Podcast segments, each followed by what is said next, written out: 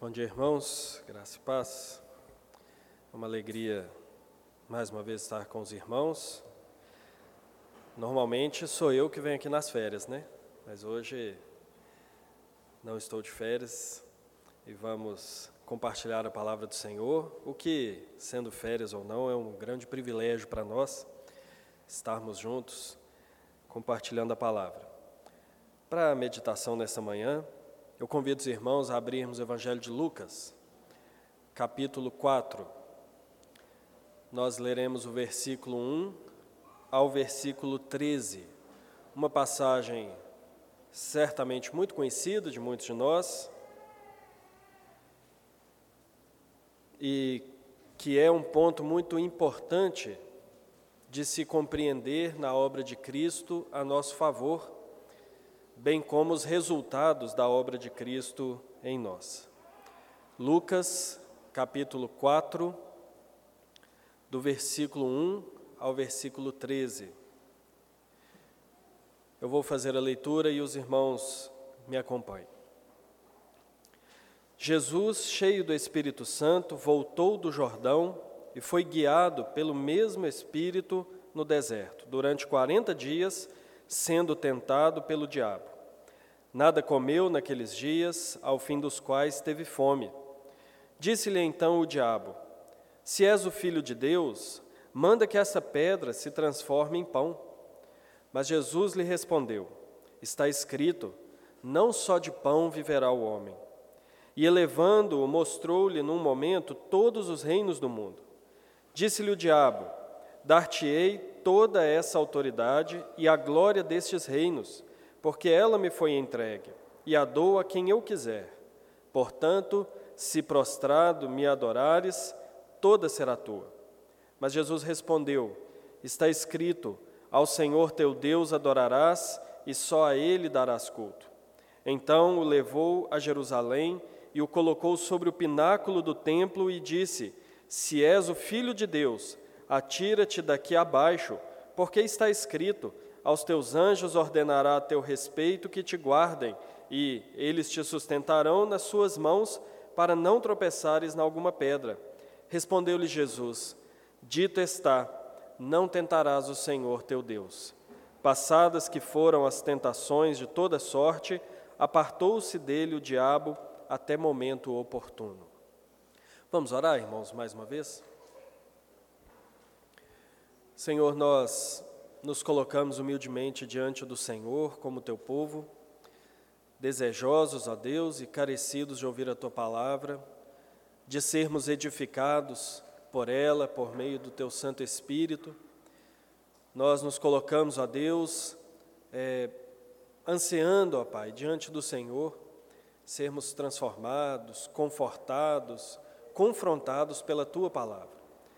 Que o Senhor, ó Deus, fortaleça a nossa fé a nossa confiança na obra que Cristo fez por nós e nos capacitando, a Deus, a vivermos para a glória do Senhor, para a vida para a qual o Senhor nos salvou.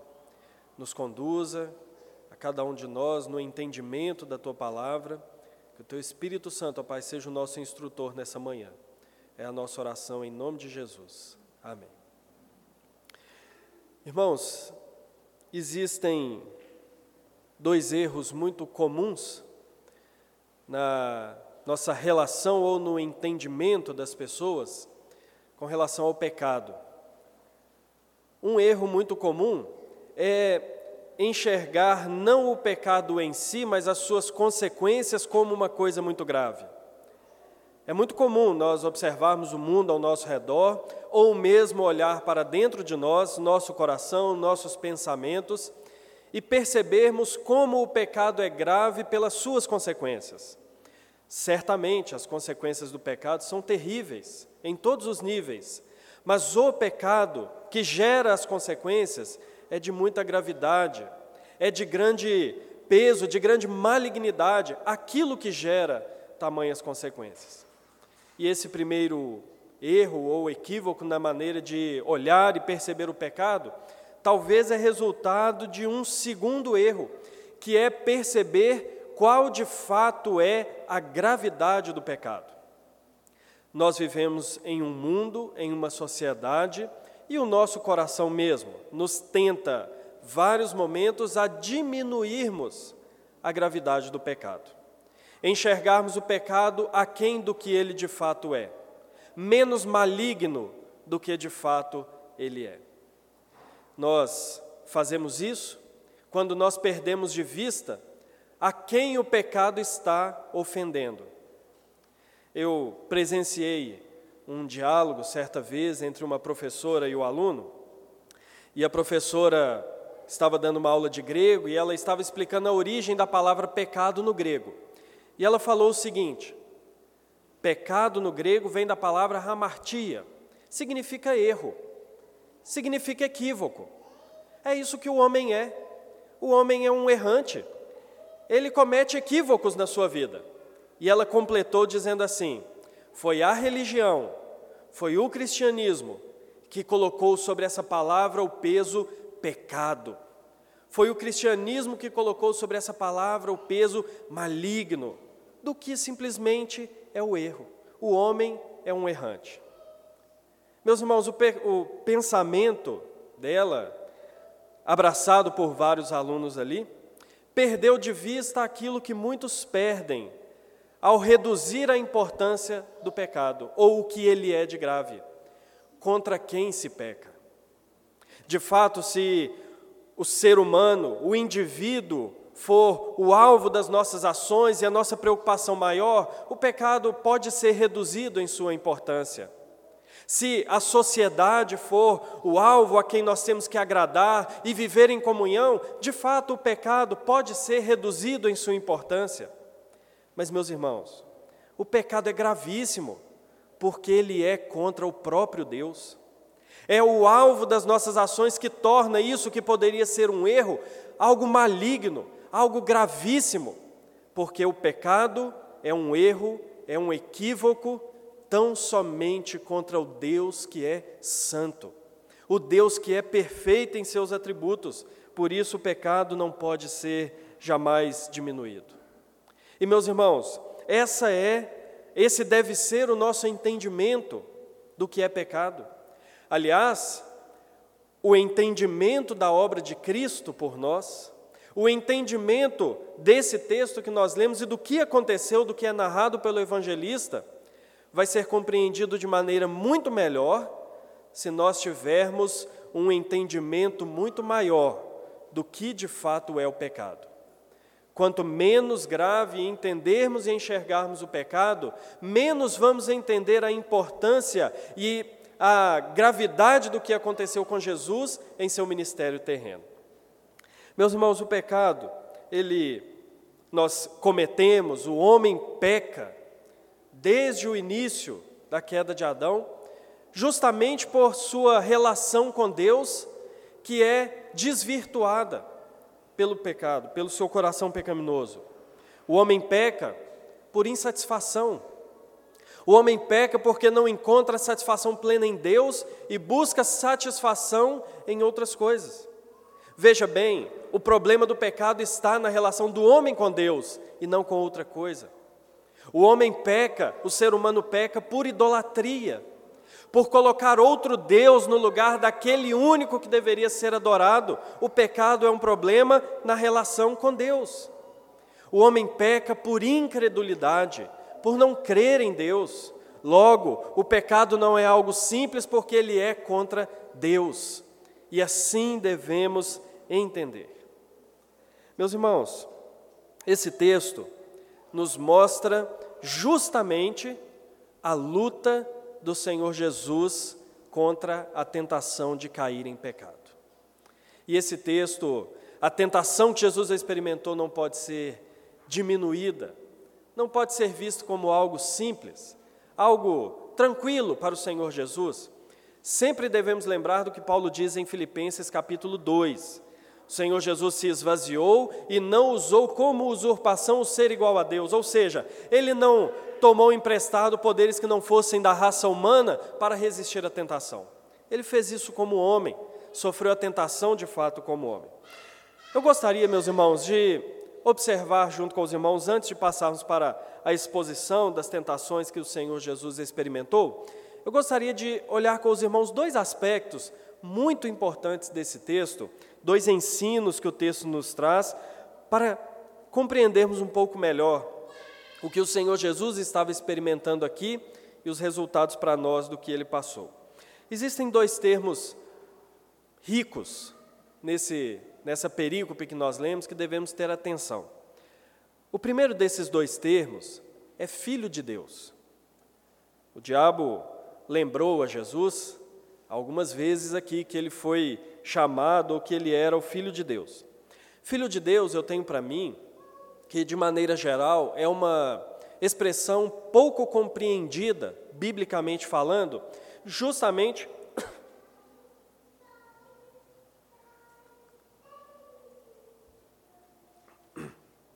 justamente por, ser, por ter se tornado uma, uma expressão tão comum. Eu sempre costumo dizer lá na igreja que expressões que se tornam muito comuns, elas perdem em significado. Então hoje é comum todo mundo falar que é filho de Deus, ah, mas eu também sou filho de Deus, fulano, ah, todos nós somos filhos de Deus, e esse termo foi completamente esvaziado do sentido bíblico que a Bíblia nos traz. Filho de Deus, meus irmãos, não é um simples adjetivo. Ao contrário, principalmente aplicado a Jesus, Filho de Deus é um título que é dado a Jesus. É um dos seus atributos, é uma das coisas que ele veio ser como nosso mediador. Filho de Deus não fala unicamente ou talvez principalmente quando nós pensamos no ministério de Jesus aqui na terra, não fala principalmente de Jesus ser a segunda pessoa da Trindade. Mas filho de Deus é algo apontado sobre Jesus ou colocado sobre Jesus como resultado de ter ele um caráter igual ao do Pai e exposto esse caráter. É por isso que quando nós vemos Romanos, capítulo 1, versículo 4, Paulo vai dizer não que Jesus sempre foi o filho de Deus apontando para a sua divindade, mas Romanos capítulo 1, versículo 4 vai dizer que ele foi designado filho de Deus pelo Espírito da Santidade. O que Paulo está dizendo ali, obviamente, não é negar que Jesus é Deus eterno, segunda pessoa da Trindade, mas dizer que o seu ministério de obediência ao Pai o, o concedeu, por, pelos, pela sua obediência ao Pai, ele recebeu o título de filho de Deus. E isso, meus irmãos, pela forma como esse título, Filho de Deus, é usado nas Escrituras. Não é um título de menor importância. O primeiro, não é a primeira pessoa, mas a primeira vez que alguém é chamado de Filho de Deus, é lá em Êxodo capítulo 4, versículo 22. Nesse texto, Deus chama Moisés e o comissiona a ir a Faraó e iniciar a grande obra de libertação de Israel do Egito. E o Senhor Deus diz a Moisés: Você vai dizer a Faraó: Israel é o meu filho. Quando Deus coloca esse título sobre o povo de Israel, o que significava para Israel ser o filho de Deus e expressão ligada a Israel que vai se repetir outras vezes no Antigo Testamento, como no profeta Oséias e outros, Deus estava dizendo que aquele povo, por viver numa aliança com Deus e receber a lei de Deus, e expressando entre as nações o caráter do próprio Deus, seria o filho de Deus, agiria como filho de Deus, porque o caráter do Pai seria exposto. Outro que nós vemos na Bíblia, e para o nosso contexto do Evangelho de Lucas é muito importante, que foi chamado filho de Deus, foi Adão, o primeiro homem. Ele não foi chamado de filho de Deus em Gênesis, mas ele foi chamado de filho de Deus no próprio Evangelho de Lucas. Se nós olharmos o versículo 38 do capítulo 3, o versículo anterior ao texto que nós lemos, Lucas está no capítulo 3 expondo a genealogia de Jesus de maneira inversa ao que Mateus faz, Mateus começa do início chegando até Jesus e Lucas faz o contrário. Começa de Jesus chegando a Adão e ele termina designando Adão como filho de Adão, que é filho de Deus.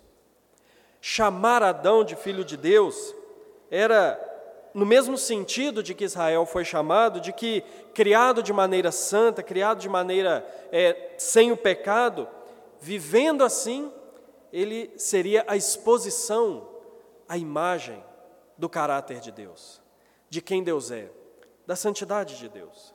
Assim, esse termo, filho de Deus, nas Escrituras, é de grande importância, porque ser filho significa expor o caráter do Pai, ser aquilo que o Pai é.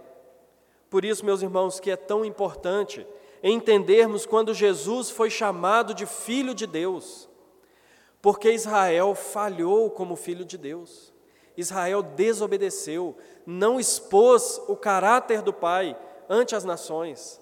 Adão falhou como filho de Deus, ele não viveu o caráter de Deus, ele não expôs o caráter de Deus por meio da sua obediência, ao passo que Jesus Cristo foi, por direito, o Filho de Deus, recebeu esse título porque ele obedeceu ao Pai. E ser filho de Deus tem uma relação estreita, muito próxima, na verdade, uma relação necessária com a palavra de Deus. E daí eu gostaria de chamar a atenção dos irmãos para o segundo aspecto, a segunda expressão nesse texto, que é muito importante entendermos, que é a expressão está escrito. Jesus usou duas vezes essa expressão e uma terceira vez, mudando um pouco, mas no mesmo sentido, ele disse: Dito está. Meus irmãos, esse termo é muito importante quando usado por Jesus para resistir à tentação ao pecado. Porque dizer que está escrito aquilo que o conduz a resistir ao pecado é mostrar submissão à palavra de Deus, mostrar submissão à vontade de Deus, submissão àquilo que Deus é e ao caráter santo de Deus, coisa que faltou aos primeiros filhos de Deus. Então, quando essa, essa expressão é usada, também não sendo uma informação secundária do texto, mas mostra que era por isso que Jesus era o filho aprazível a Deus, como no capítulo 3 o próprio Deus diz no momento do batismo de Jesus: Este é o meu filho amado, em quem me comprazo. Ele era o filho que dava prazer ao Pai, porque ele era submisso à Sua palavra.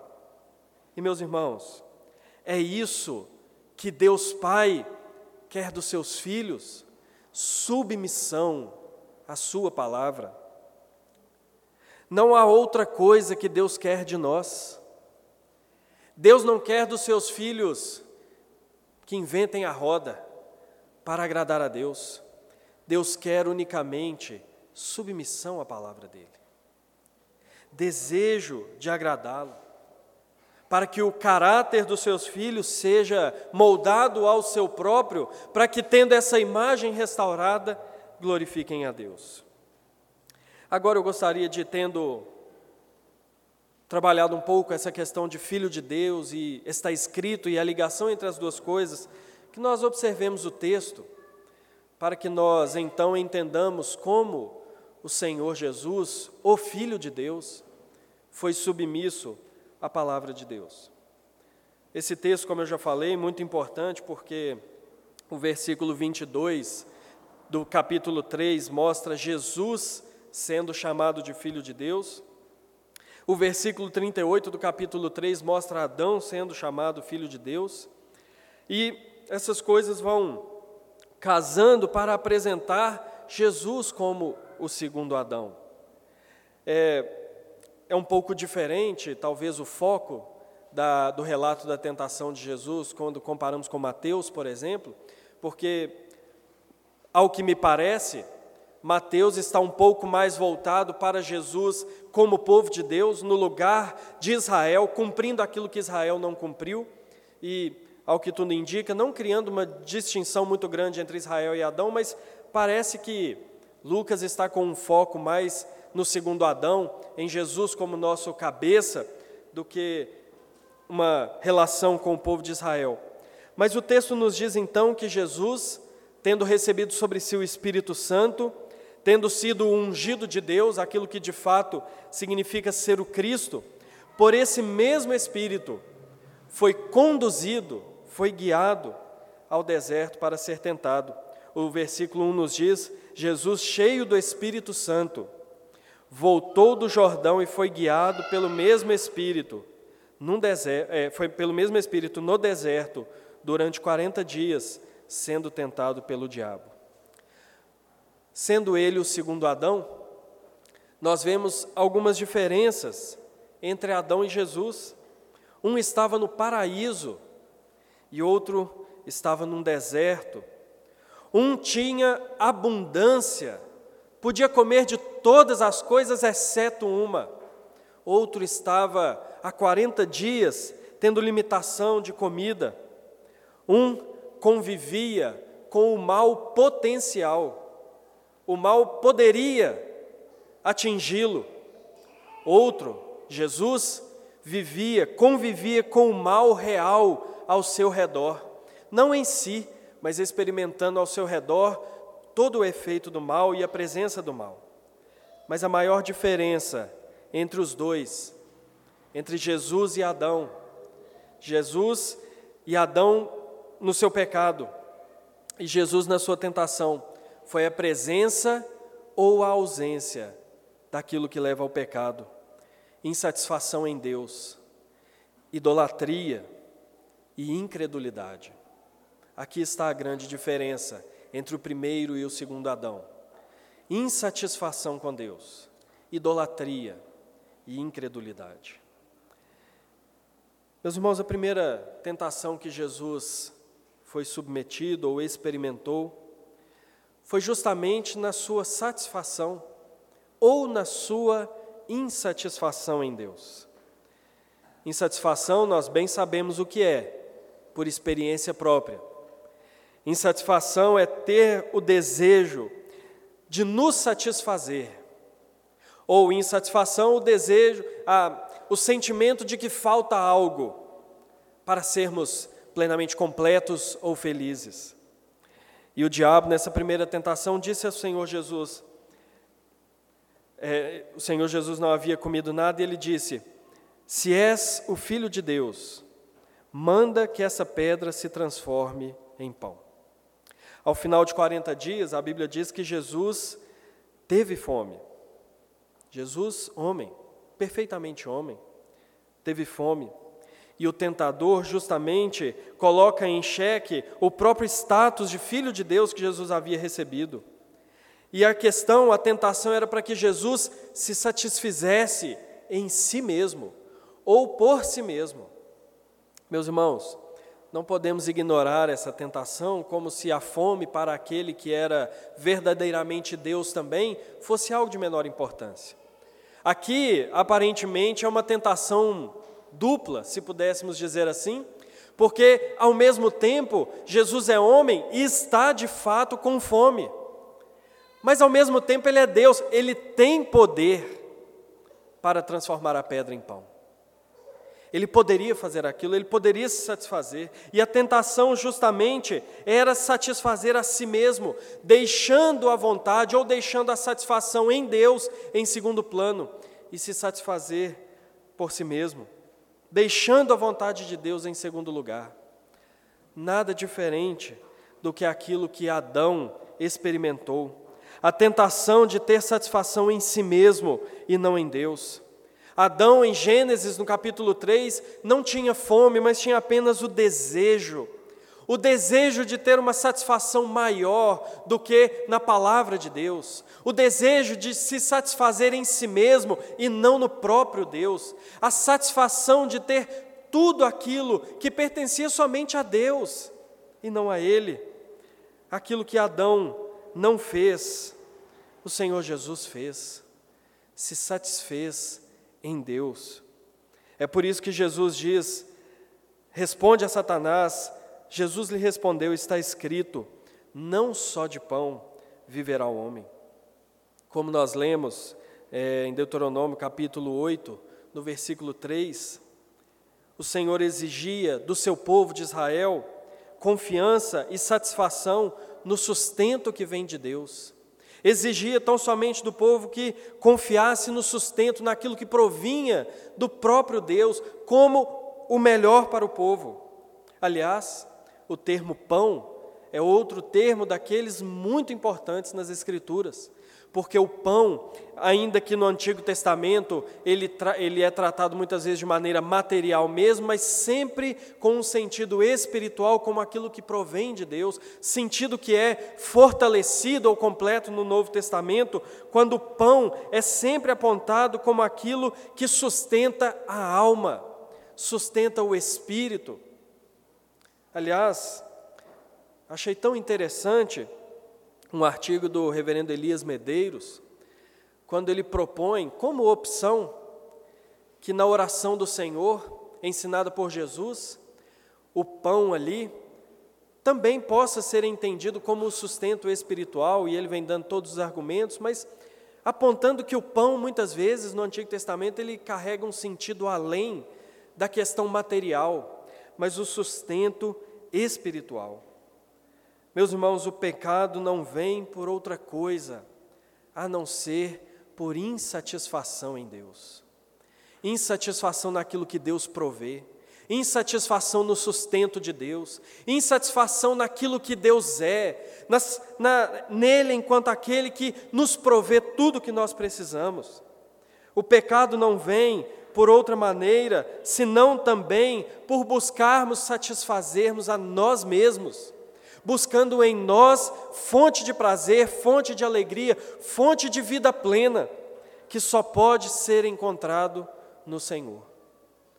O Senhor Jesus resistiu à tentação, o Senhor Jesus não pecou, porque ele se satisfez na vontade do Pai. Ele se satisfez no próprio Deus. Ele se satisfez em obedecer a palavra do Pai. Ele mesmo diz em outra passagem que a sua comida e a sua bebida era fazer a vontade do Pai. Ou seja, o que nutria o Senhor Jesus, o que o mantinha de pé, aquilo que de fato o alimentava, era fazer a vontade do Pai. Meus irmãos, o Senhor Jesus foi tentado, em segundo lugar, pela idolatria. Idolatria, obviamente, não significa unicamente ter uma imagem diante de nós e nos prostrarmos diante dela.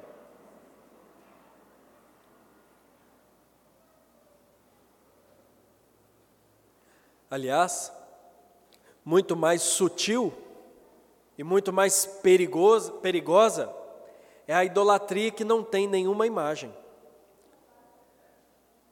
Creio que os irmãos já ouviram, ou muitos já ouviram, as palavras de Calvino, que dizia que o coração do homem é uma fábrica de ídolos. E é isso mesmo. A idolatria é quando nós tomamos outra coisa como lei, que não a lei de Deus. Principalmente quando fazemos a nossa própria vontade como lei para nós e passamos a nos servir e passamos a nos adorar, porque não podemos nos enganar. Sempre que alguém tem um ídolo, na verdade, ele quer servir a si mesmo. Ele quer, quer adorar a si mesmo e fazer a sua própria vontade. E essa foi a segunda tentação que o diabo colocou diante de Jesus, segundo o relato de Lucas. O diabo convida Jesus à idolatria, a adorar, a servir a outro que não o Deus Pai. O texto nos diz: elevando, mostrou-lhe num momento todos os reinos do mundo. Disse-lhe o diabo: Dar-te-ei toda esta autoridade e a glória desses reinos, porque ela me foi entregue e a dou a quem eu quiser. Portanto, se, prostrare, se prostrado me adorares, toda será tua. Meus irmãos, essa tentação colocada diante de Jesus, ela pode parecer às vezes muito distante de algo que provocaria mesmo algo em Jesus, uma verdadeira tentação. E eu confesso aos irmãos que por muitos anos, talvez décadas, tendo eu pela graça do Senhor, nascido num lar cristão e escutado essas histórias, narrativas desde a infância, por muitas vezes eu olhava as tentações que Jesus experimentou e eu pensava assim: não, difícil seria para mim, mas para Jesus foi tranquilo. Obviamente, Jesus jamais se prostraria diante de Satanás. Talvez esse seja o nosso pensamento, de que isso aqui para Jesus não fez a mínima diferença, não mexeu em nada com ele. Eu não estou querendo dizer que Jesus chegou próximo de pecar, mas o que eu estou querendo dizer é que foi uma tentação real, foi uma tentação verdadeira. Sabe por quê, meus irmãos? Essa segunda tentação, quando o diabo propõe a Jesus que se prostre diante dele para receber, as nações, receber a glória dos povos e das nações, é uma tentação que o diabo não coloca diante de Jesus o título de filho de Deus.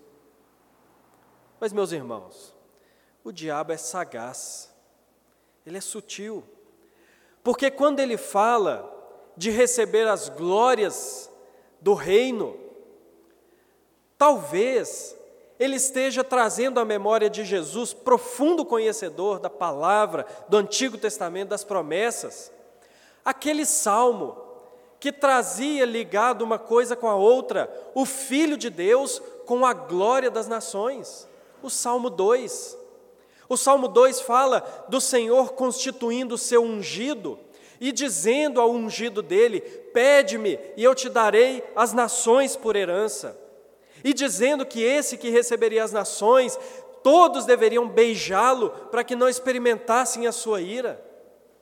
Meus irmãos, essa segunda tentação, o diabo não está colocando diante de Jesus que se prostrasse diante dele, de Satanás, mas que o Senhor Jesus fizesse a si mesmo de ídolo para si, se servisse porque o diabo está oferecendo para Jesus a recompensa sem a necessidade de passar pela cruz. O Senhor Jesus sabia das promessas, o Senhor Jesus sabia do resultado do seu penoso trabalho, mas esse resultado era de um penoso trabalho.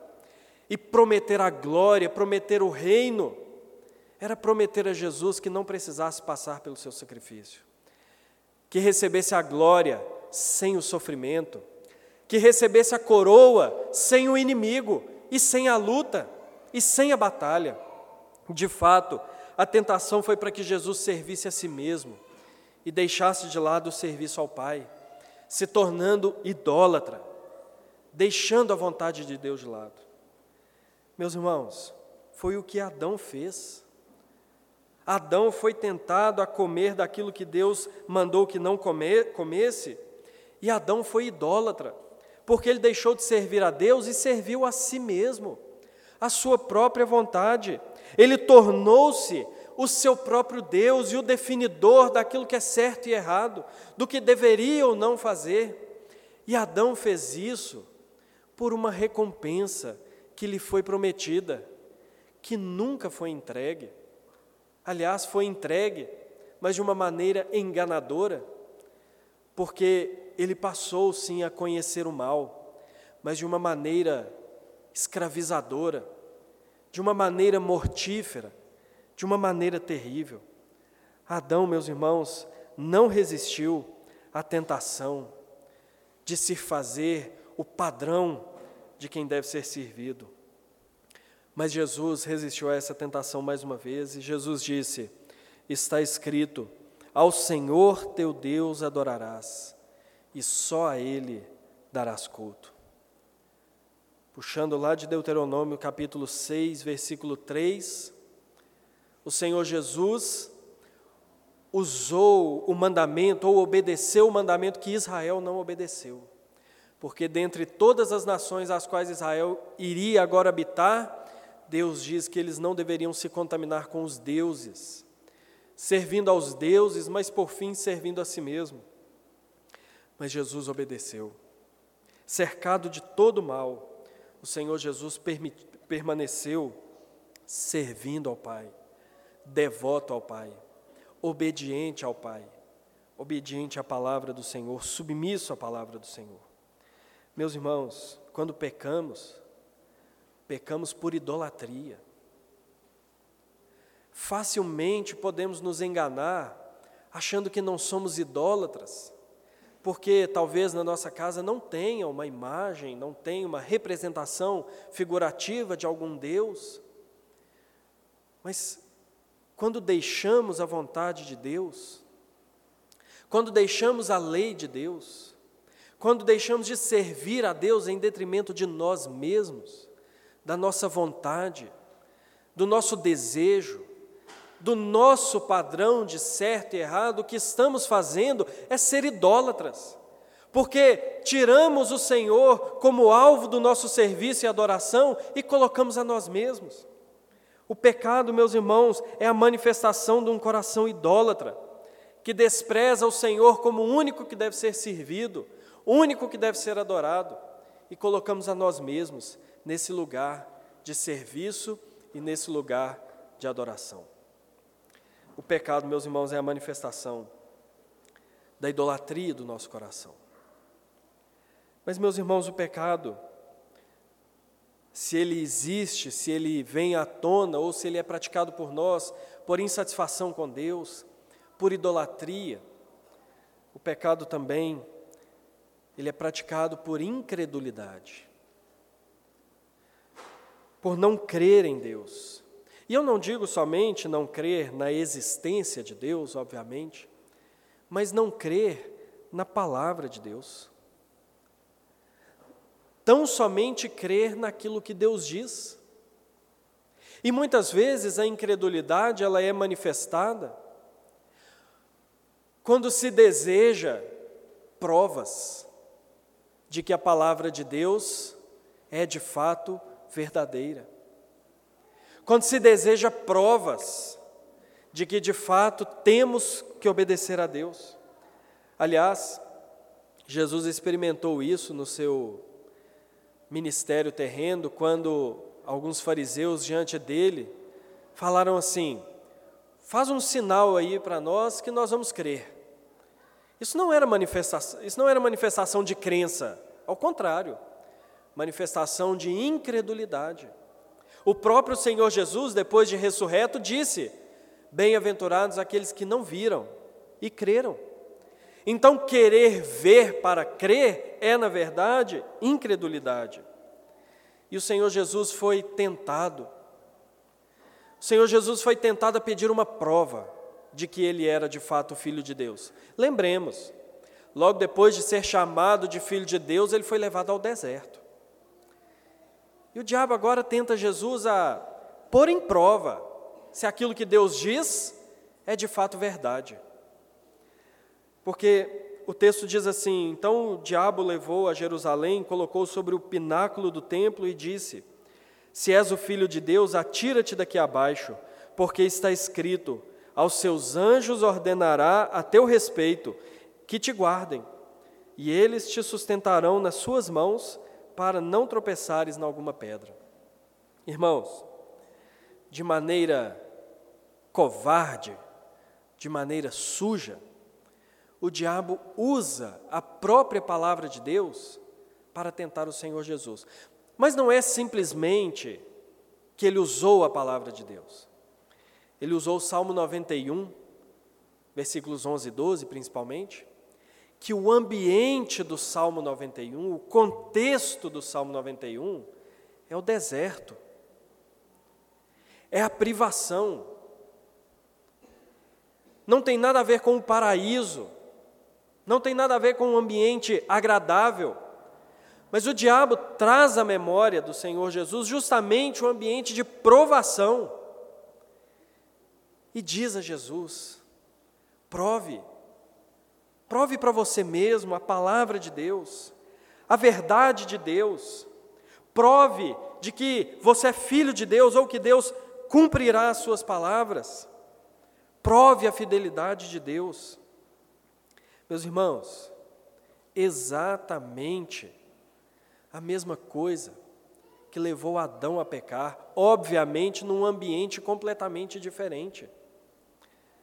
Mas a tentação de Adão foi justamente em confiar na palavra de Deus sem precisar de provas. Deus falou para Adão: Você não vai comer desse, dessa árvore. E Deus não tinha que provar nada. Deus não tinha que testificar nada. Deus não tinha que mostrar o resultado antes do que seria. Ele tinha apenas que obedecer por fé. Ele tinha somente que obedecer por confiar na palavra de Deus. Aliás, conforme Paulo diz no capítulo 1 de Romanos, quando ele fala que Jesus foi designado Filho de Deus, o resultado disso que, que Paulo vai dizer em Romanos é justamente conduzir os homens à obediência por fé, à obediência por confiar em Deus tão somente. E foi justamente nisso que Adão caiu. O Filho de Deus caiu porque não creu na palavra de Deus. Ele testou para ver e viu que Deus estava certo e caiu no pecado. Mas Jesus não, porque o texto diz: Respondeu-lhe Jesus: Dito está, não tentarás o Senhor teu Deus. Se o diabo coloca diante do Senhor Jesus um, o Salmo 91, que um ambiente é o deserto, o Senhor Jesus continua mostrando esse mesmo ambiente. E citando Deuteronômio 6,16, que faz referência a Êxodo 17, Jesus mostra a confiança que livra de tentar a Deus. Êxodo 17 é aquela passagem em que, depois de dar grandes provas do seu poder diante do povo de Israel, o povo de Israel chega a um lugar onde não há água. E eles levantam o seguinte questionamento: Está o Senhor no meio de nós ou não? Depois, meus irmãos, de ver as pragas, depois de ver o mar abrir, depois de ver o exército de Faraó todo destruído no mar e de ver outras manifestações do poder de Deus, o povo questiona: está o Senhor no meio de nós ou não? Mas o Senhor Jesus, relembrando tudo isso, diz: não tentarás o Senhor teu Deus. O Senhor Jesus não desafiou a palavra de Deus. O Senhor Jesus não desafiou o próprio Deus. O Senhor Jesus não pediu provas ao Pai. O Senhor Jesus tão somente confiou em Deus. Ele não foi incrédulo, mas crente. Confiou em Deus. Meus irmãos, o pecado é incredulidade. O pecado é não confiar na palavra de Deus. Pecamos porque achamos que a nossa ideia é melhor. Pecamos por pensar que o nosso caminho é melhor. Pecamos por não confiar na palavra de Deus quando ela diz que o pecado desagrada a Deus, é ruim, traz consequências. Pecamos porque não confiamos quando a Bíblia diz que é melhor a verdade do que a mentira, a obediência do que a desobediência, independente da situação. Pecamos por não obedecer a palavra de Deus, por não crer na palavra de Deus. Pecamos por incredulidade. Meus irmãos, o Senhor Jesus, como Paulo vai dizer em Romanos, capítulo 1, versículo 4, foi designado filho de, Deus pelo Espírito da santificação. Ele recebeu esse título porque ele foi o Filho de Deus perfeito, porque a sua satisfação estava em Deus, porque ele serviu somente a Deus, porque ele confiou plenamente em Deus. Meus irmãos, mas como Paulo vai dizer em Romanos, como a Bíblia nos ensina, o Senhor Jesus fez isso não somente para Ele, mas para aqueles que viriam a crer nele e seriam feitos filhos de Deus. É por isso que sobre nós, essa expressão filhos de Deus também não é uma expressão qualquer. Ser chamado filho de Deus não é apenas um adjetivo que nós passamos passamos a receber quando manifestamos alguma fé em Jesus. Mas quando cremos em Jesus, passamos de fato a ser filhos de Deus. Porque pela obra de Jesus, pela Sua obediência perfeita colocada sobre nós, o Senhor Jesus, por meio do Seu Espírito, nos coloca em condição de poder também obedecermos. O Senhor Jesus, nesta nova vida que nos dá por meio da fé, também nos dá condições de vivermos como filhos de Deus. Romanos 8 vai dizer que somos filhos por recebermos o Espírito de Cristo em nós. Por esse Espírito, fazemos a mesma coisa que Jesus fez no Getsemane, clamamos, Abba, Pai, ou seja, somos de fato filhos de Deus. Ou seja, ao crer em Jesus, nós encontramos a nossa plena satisfação em Deus. Fazer a vontade de Deus passa a ser também o nosso pão, a nossa comida e a nossa bebida. E mais, o Senhor Jesus, por meio do seu Espírito santificador, nos dá condições de nos satisfazermos em Deus, de encontrarmos nele verdadeira satisfação. Ao sermos feitos filhos de Deus por meio da fé em Jesus, nós somos livres da idolatria e passamos a servir ao nosso Deus e termos condições de crescermos no serviço ao nosso Deus, de crescermos na adoração ao nosso Deus, de crescermos na companhia do nosso Deus e sermos moldados a Ele, passando a sermos parecidos com aquele ao qual nós adoramos. Porque se Salmo 115 diz que aquele que adora ídolos vai se tornando como os ídolos, a verdade também é a mesma quando passamos a servir e adorar ao nosso Deus. O nosso caráter vai sendo moldado ao caráter do Senhor Jesus Cristo. Quando cremos no Senhor Jesus Cristo e passamos a ser feitos filhos de Deus, nós também somos livres da incredulidade.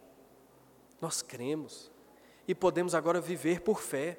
Como Paulo diz em Romanos, obedecer por fé. Não obedecer para algo, mas obedecer por aquilo que somos feitos em Jesus, confiando na palavra de Deus, confiando no nosso Deus. Meus irmãos, quando nós cremos em Jesus, nós somos feitos filhos de Deus.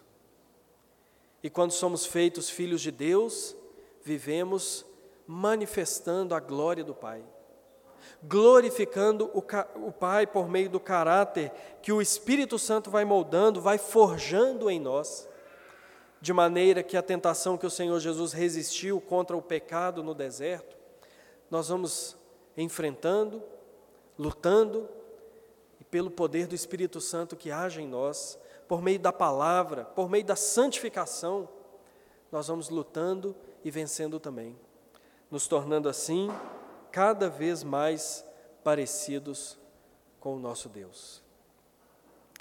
Meus irmãos, se nós diminuirmos o poder, a malignidade, a verdade daquilo que é o pecado, nós vamos nos aproximar muito do pecado. Nós vamos andar flertando com o pecado. Mas nós temos que entender que o pecado é algo grave, é contra Deus, é uma ofensa contra um Deus santo, eternamente santo, mas do qual nós jamais seríamos livres, senão Jesus, senão por Jesus que venceu o pecado. Meus irmãos, a tentação para Jesus foi algo forte, porque o pecado é algo poderoso, mas o Senhor venceu por nós venceu para que nós, que cremos nele, não sejamos mais dominados pelo pecado, escravizados pelo pecado, mas possamos então vencer o pecado e viver para a glória de Deus. Tudo isso, meus irmãos, por meio de Jesus Cristo, que venceu por nós. Como o pastor Bruno reforçou aqui no momento do batismo com a nossa irmã, nada por nós, nada pelas nossas obras, nada pela nossa santidade intrínseca, nada pelas nossas capacidades, mas tudo pela graça do Senhor, por meio de Jesus Cristo, colocado sobre nós.